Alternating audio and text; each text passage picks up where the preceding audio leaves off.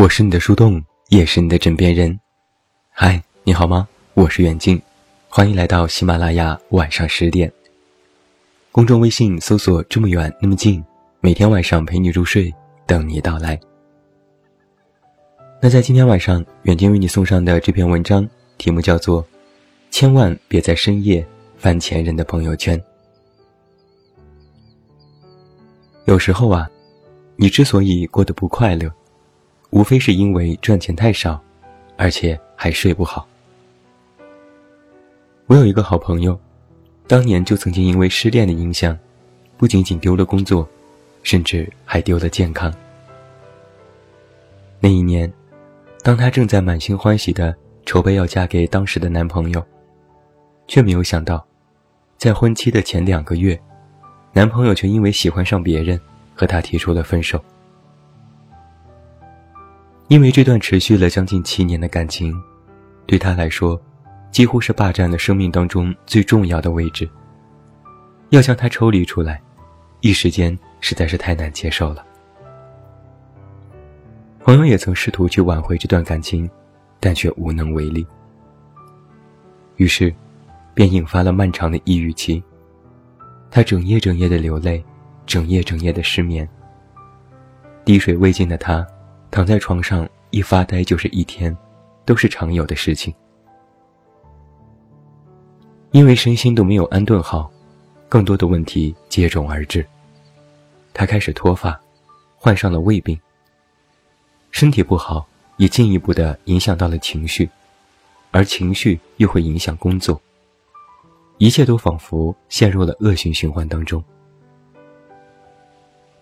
后来，朋友去看病，医生建议他说：“没事就早点睡，有什么苦恼明天再去想。”而当最后他养足了精神，情绪和生理机能就能恢复过来，慢慢的，他的生活也开始步入了正轨。曾经有个读者给我留言问我，怎样才能戒掉深夜翻前任朋友圈的习惯？熬夜的人其实有时候也会很困，只是心中一直有所期盼和牵挂，总是抱着下一秒可能会有所惊喜的幻想，所以一再等待。可是，被爱的人不流泪，幸福的人不晚睡。值得你爱的人，不舍得让你熬夜。而让你熬夜的人，不值得你去爱。熬夜解决不了任何的问题，反而会让悲观的情绪在深夜里愈发的肆虐。倒不如到点了就闷头大睡，养足了精神再去面对。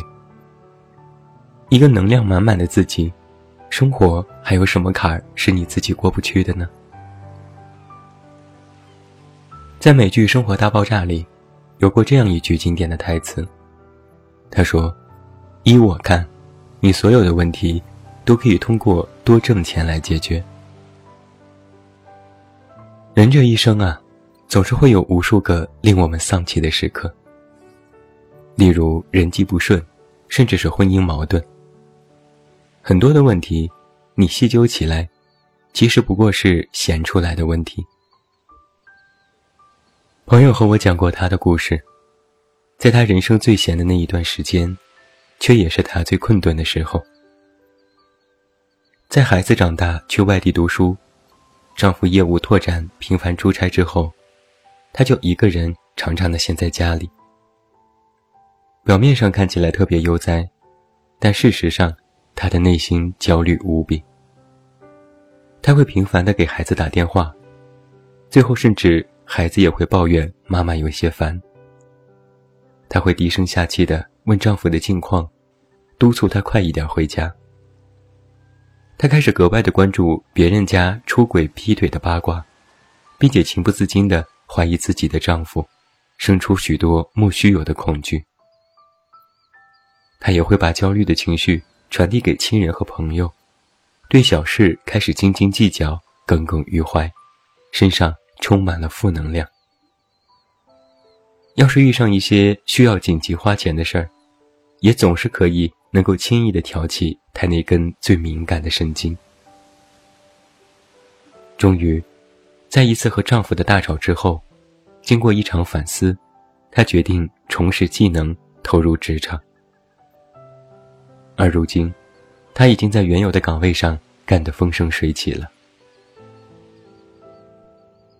有一个事实是，当你有钱有事业的时候，你的格局也会被相应的打开，你不会被家里的四方天地所局限。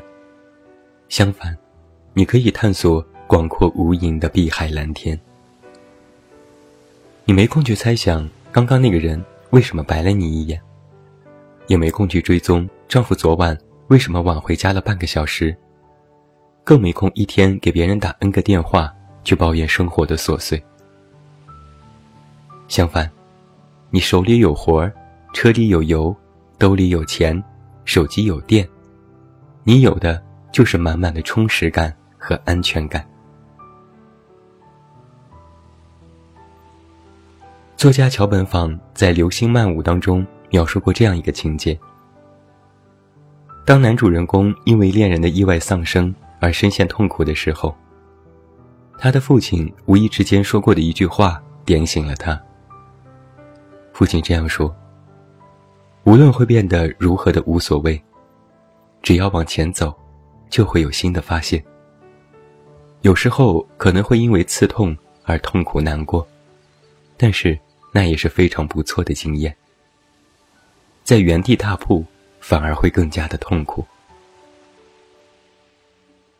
其实光想。”改变不了什么，干脆养足精神再说。光怕也解决不了任何问题，干脆就靠自己迎难而上。而当你又忙碌又美丽的时候，真的没有时间再去过多的忧伤。所以我说啊，不要再为一点小事伤心动怒，也不要再为一些小人愤愤不平。摆脱你所厌恶的人和事的最好方法。莫过于你努力的跳出那个令你厌倦的圈子。有句话说得好，所谓的好日子，不过是吃好睡好，所爱之人全部安好。也有人说，这个世界上，并不是每个人都有条件或运气，活得比其他人更出色。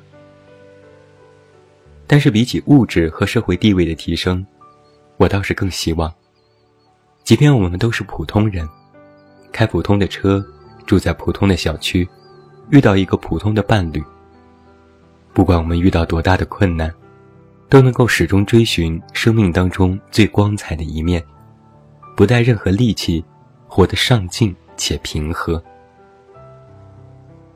所以，关于读者的那个问题，为什么忍不住要在深夜翻前任的朋友圈？要如何去解决这个问题呢？那就是，没事儿早点睡，有空多挣钱。只有你放过了那些曾经的事情，你才算是真正的放过那个曾经的你自己。就像过去的一切都留在风里，往后的日子还要我们独自去走。慢慢的，你就会发现，当你放下了过往。那些曾经以为熬不过的事情，居然都已经过去了。